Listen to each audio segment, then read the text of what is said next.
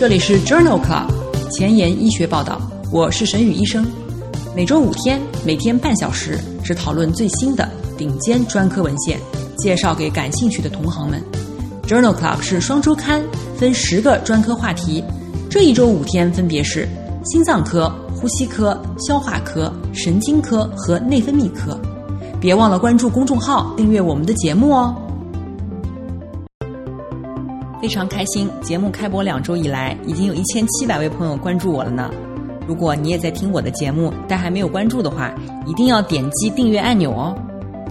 分享带给知识真正的活力，像我一样把知识分享出去吧。不要给我点赞，现在就去分享吧。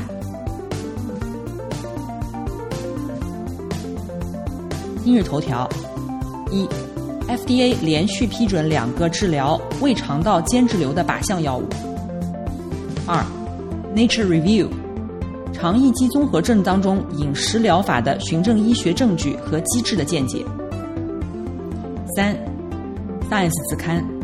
生活方式和遗传因素使亚洲人更容易罹患胃癌。这里是 Journal Club 前沿医学报道，消化病学星期三，Gastroenterology Wednesday，我是主播沈宇医生，精彩即将开始，不要走开哦。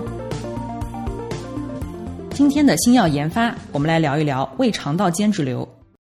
胃肠道间质瘤，也就是 GIST，是胃肠道最常见的间叶细胞肿瘤。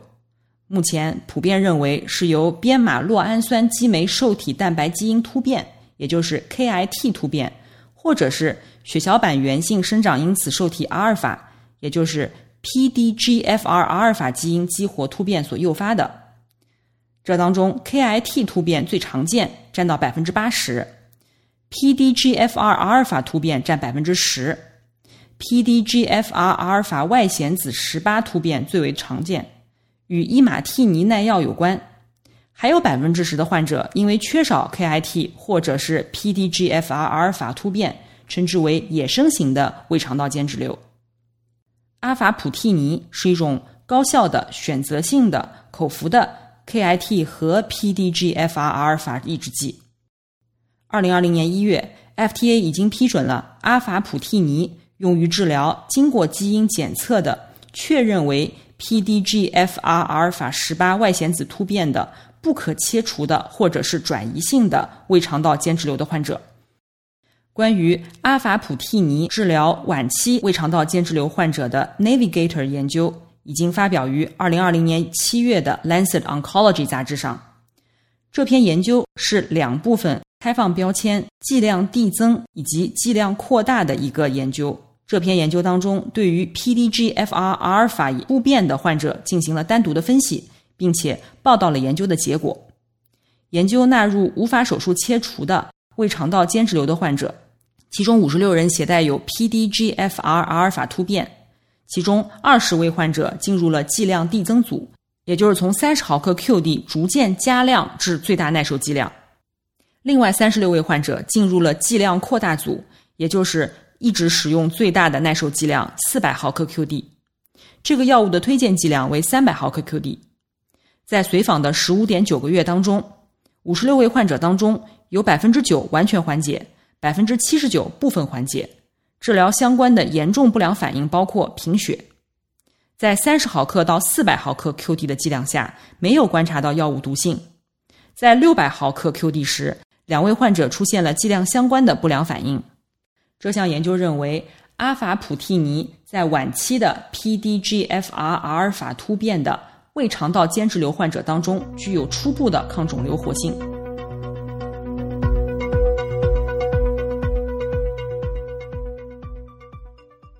瑞普替尼也是一种 KIT 和 PDGFR 阿尔法基因突变激酶抑制剂。二零二零年五月，FDA 已经批准了瑞普替尼用于治疗晚期胃肠道间质瘤的四线治疗。关于瑞普替尼的三期临床研究已经发表在了二零二零年七月的《Lancet Oncology》杂志上。这篇 Invictus 研究纳入的是晚期进展性胃肠道间质瘤的患者，共一百二十九人。既往曾经使用过伊马替尼、舒尼替尼、瑞格拉菲尼在内的所有治疗，患者随机被分入了瑞普替尼一百五十毫克 QD 组以及安慰剂组。随机分配到安慰剂组的患者，在疾病进展的时候，允许转到瑞普替尼组。在双盲对照期间，瑞普替尼组和安慰剂组的中位无进展生存期分别为六点三个月和一个月，风险比为零点一五，有显著的统计学意义。最常见的不良反应包括脂肪酶升高、高血压、疲劳以及低磷血症，两组的发生率是相似的。Invictus 研究认为。瑞普替尼能够显著提高晚期胃肠道间质瘤患者的无进展生存期。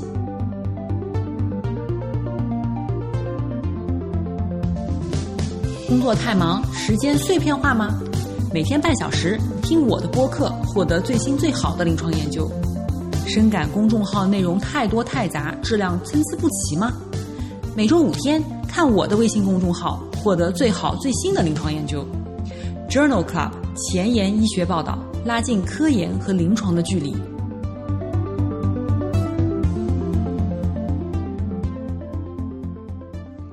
今天的临床实践，我们来聊一聊乙型肝炎。急性和慢性乙型肝炎感染的时候有不同的临床表现。急性期临床表现可以从亚临床或者是无黄疸型肝炎至黄疸型肝炎，有时甚至会出现爆发性肝炎。发生率小于百分之一，而在慢性期，临床表现从无症状携带状态、慢性炎症、肝硬化，甚至是肝细胞癌。在二零二零年五月的《临床消化病学和肝病学杂志》上发表了一篇系统回顾和荟萃分析，评价了乙肝患者当中乙肝表面抗原实现血清学清除的情况下的远期结局。慢性乙肝病毒感染的治疗目标呢，是乙肝表面抗原实现血清学的清除，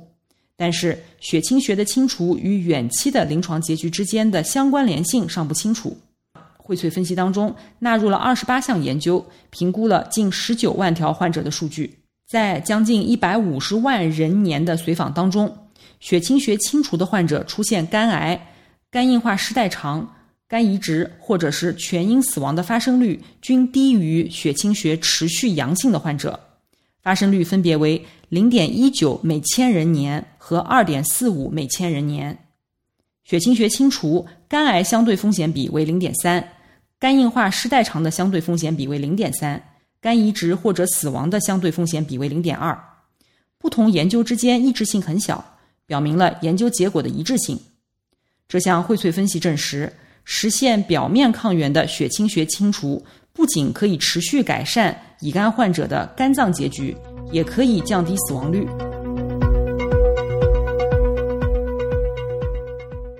下面我们来聊一聊乙肝的治疗。急性乙肝治疗主要采用支持疗法，此外应采取适当的措施预防接触者被感染。目前尚不确定急性期抗病毒治疗的绝对获益。可以使用的药物包括核苷酸类似物，比如恩替卡韦、替诺福韦、拉米福定等等。慢性乙型肝炎是否需要启动抗病毒治疗，主要是根据是否存在肝硬化、转氨酶水平以及乙肝病毒 DNA 水平。抗病毒的治疗药物主要包括干扰素，比如聚乙二醇干扰素，以及核苷酸类似物，比如恩替卡韦、替诺福韦、拉米福定等等。在二零二零年六月份发表在《Gastroenterology》杂志上的一份开放标签随机对照研究，对于使用核苷酸聚合物联合逆转录酶抑制物干扰素治疗慢性乙肝的安全性、有效性进行了一个二期临床研究。众所周知，乙肝的表面抗原被分泌到血液循环当中，其中以表面抗原亚病毒颗粒为主。这种亚病毒颗粒能够抑制人体免疫系统对于乙肝病毒的免疫。在慢乙肝的发生过程当中扮演了重要的角色。目前正在研究的药物包括 Rep 二一三九和 Rep 二六幺五，都是一种核苷酸聚合物。这种核苷酸聚合物能够抑制乙型肝炎病毒亚病毒颗粒的组装和分泌。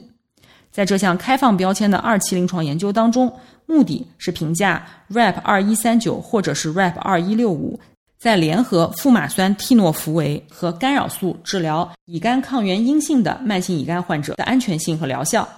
在研究当中进行了二十四周的替诺福韦抗病毒治疗以后，将四十例患者随机分为治疗组和对照组。治疗组使用抗病毒联合干扰素和核苷酸聚合物，对照组使用抗病毒联合干扰素。研究持续四十八周，然后对患者进行为期四十八周的无治疗随访。在三个药物联合治疗组当中，百分之六十的患者表面抗原的水平小于零点零五单位每毫升。在第四十八周的无治疗随访当中，也就是将近两年以后，百分之三十二的患者达到了病毒学的控制。百分之三十五的患者持续功能学治愈，只有一名参与者出现了病毒反弹以及肝硬化失代偿的情况。两种不同的核苷酸聚合物 Rab 二幺三九和 Rab 二幺六五的治疗疗效没有差异。这项研究认为，替诺福韦加干扰素联合核苷酸聚合物能够显著的增加表面抗原转阴率，部分患者达到了功能性治愈的目标。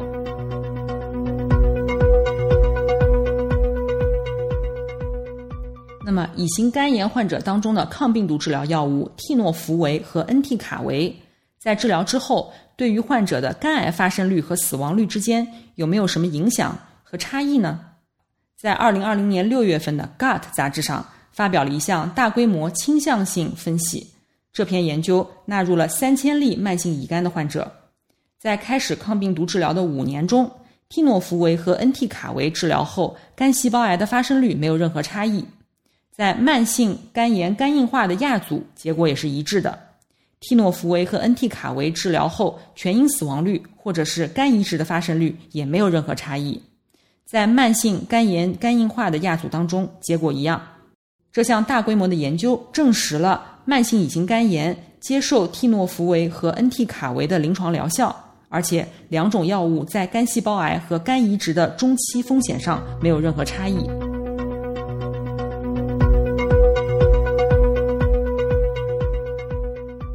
类似的，在二零二零年十月份的《Lancet 消化病学》子刊上，也发表了一篇系统性回顾和荟萃分析，分析了慢性乙型肝炎患者使用替诺福韦和恩替卡韦的肝细胞癌发病率。在这项荟萃研究当中，纳入了三十一项研究，一共涉及十一万九千名患者的病例。在这些研究当中，恩替卡韦和替诺福韦的五年肝癌累计发病率分别为百分之六和百分之三。虽然有统计学差异，但是这些研究并不匹配。在匹配的八项研究当中，发现恩替卡韦和替诺福韦的五年累计发病率分别为三点四和三点三，没有统计学差异。在十四项变量进行调整以后，两个方案有类似的肝癌风险，风险比为零点八八。在一项基于医院的亚组分析当中，两种方案的肝癌发生率也没有差异。然而，在统计管理数据库当中，替诺福韦与肝癌风险降低有关，风险比为零点六七。总的来说，这项系统回顾和荟萃分析认为，替诺福韦和恩替卡韦与肝癌发病的相关性没有显著的差异。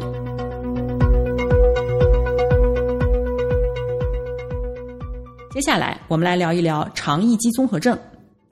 肠易激综合症也称 IBS，是一种慢性功能性的胃肠病，特征为慢性的腹痛和排便习惯的改变，而不存在器质性的疾病。肠易激综合症的定义为最近三个月以内反复出现的腹痛，平均每周至少一次，而且伴有以下的特征：腹痛与排便有关，排便的频率改变，或者伴有粪便性状的改变。肠易激综合症通常分为四个类型：便秘型、腹泻型、混合型和未分类型。对于肠易激综合症的治疗，主要包括膳食调整、对症治疗、抗焦虑、抗抑郁。在二零二零年七月发表在《Nature Review》消化病学子刊上的一篇综述，对于肠易激综合症当中饮食疗法进行了讨论。饮食疗法在治疗肠易激综合症当中越来越受到关注。食物在胃肠道内通过直接渗透的作用，还有胃肠道微生物菌群的改变，以及免疫激活等多个途径，可以导致胃肠道的症状。现在研究比较多的包括无麸质饮食，也就是 gluten-free 饮食，以及低发慢饮食。低发慢饮食，也就是在食物当中减少。发酵低聚糖、双糖、单糖和多元醇的摄入。已有的随机对照实验表明，这两种饮食均可以改善肠易激综合征的症状。目前指南推荐低发慢饮食治疗腹痛、腹泻为主的肠易激综合征的患者，但是设计这样的随机对照研究仍然具有挑战性。首先，因为参与者都需要进食，那么应该如何选择对照组呢？其次，这样的研究应该如何进行双盲或者单盲呢？这篇综述还概述了饮食疗法的作用，包括食物在胃肠道内的直接作用、微生物菌群的变化、肠道炎症以及它的其他治疗作用。有兴趣的听众可以把原文下载来看一看。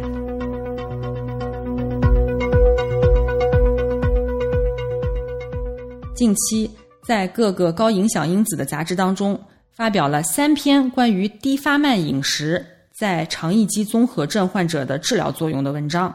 下面我来和大家一一分享一下。第一篇文章是发表在二零二零年一月份的《Journal of Clinical Medicine》杂志上的一项对照研究。这项对照研究比较的是低发慢饮食和标准饮食，在研究当中纳入了七十例肠易激综合症的患者，完成了四周的饮食干预。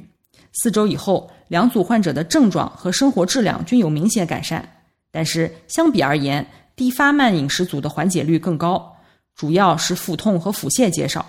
而且，低发慢饮食组的患者再次开始正常饮食以后，观察到的症状缓解仍然维持不变。这项研究认为，对于腹痛、腹泻为主的患者，进行低发慢饮食改善生活质量和胃肠道症状是一个有益的尝试。在二零二零年一月份发表在《Gastroenterology》杂志上的一项单盲研究，讨论了低发慢饮食治疗静止性炎症性肠病的患者。研究人员对五十二名患有静态的克罗恩病或者是溃疡性结肠炎的，并且持续有胃肠道症状的患者进行了这一项单盲研究。两组患者进食低发慢饮食和对照饮食四周以后，发现。低发慢饮食能够充分的缓解胃肠道的症状，达到百分之五十二，显著高于对照组的百分之十六，生活质量评分也显著提高。但是在研究结束期间采集的粪便样本当中，发现低发慢饮食组的患者双歧杆菌和粪杆菌的丰度明显降低，其他的微生物多样性和炎症指标没有显著的变化。这项研究认为。四周的低发慢饮食对静止性炎症性肠病伴有持续的胃肠道症状的患者，在改善胃肠道症状的作用上是安全而有效的。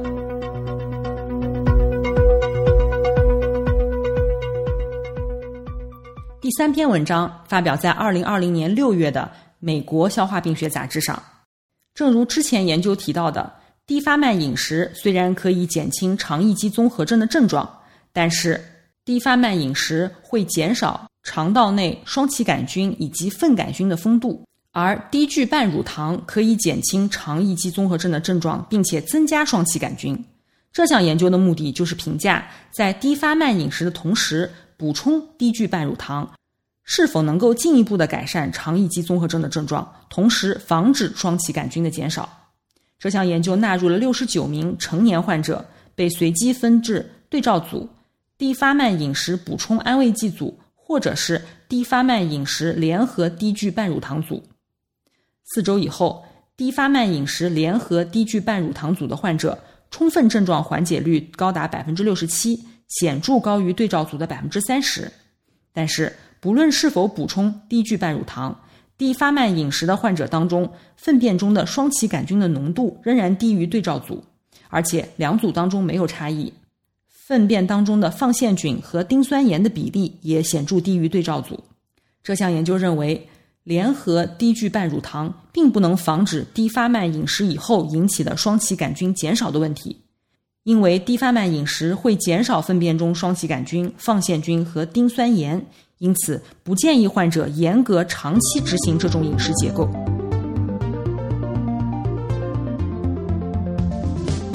临床工作繁重琐碎，无暇追踪最新研究，但主任又天天催着写课题吗？那就订阅播客 Journal Club 前沿医学报道，每周五天，每天半小时，这里只聊最新最好的临床研究。想知道哪一天是你感兴趣的专科内容吗？关注我们的微信公众号 Journal Club 前沿医学报道。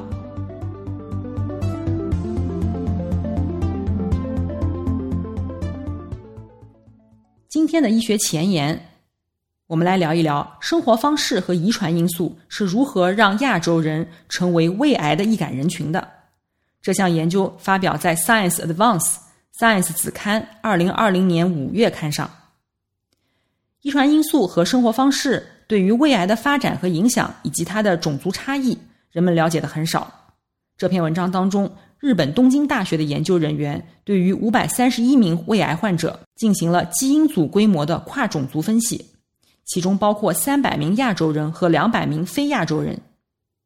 在研究当中发现，乙醇脱氢酶二，也就是 ALDH2 突变与饮酒后面部潮红有关。因为这种基因突变会导致相应的蛋白酶活性降低，造成酒精的代谢产物乙醛大量的堆积。这一个独具特征的胃癌亚类与乙醛脱氢酶二基因突变相关，而这类人群中百分之九十以上都是亚洲人，而且这类胃癌都与饮酒、吸烟相关。更有意思的是，这类人群平常饮酒量并不高。研究人员还对吸烟的胃癌进行了分析，发现。一不携带基因变异的人群，吸烟饮酒不增加胃癌风险；二不饮酒的人群当中，吸烟不增加胃癌风险；三携带基因突变同时饮酒的人群当中，吸烟增加胃癌风险。也就是说，作为亚洲人，特别是携带有乙醛脱氢酶二基因突变的人群，最好烟酒不沾，才能够避免胃癌的发生。同时，研究人员还发现，日本胃癌当中有百分之四点七存在 CDH1 基因变异，而这种基因突变是韩国人和日本人共有的，这表明了东亚人存在共同的祖先。这项研究的结论是，东亚地区胃癌高发，其中有五分之一的弥漫性胃癌可归因于酒精的摄入和乙醛脱氢酶二，或者是 CDH1 基因突变。这项研究结果认为。可以通过基因筛查筛查出胃癌的高危人群，并重点对这些人群进行随访。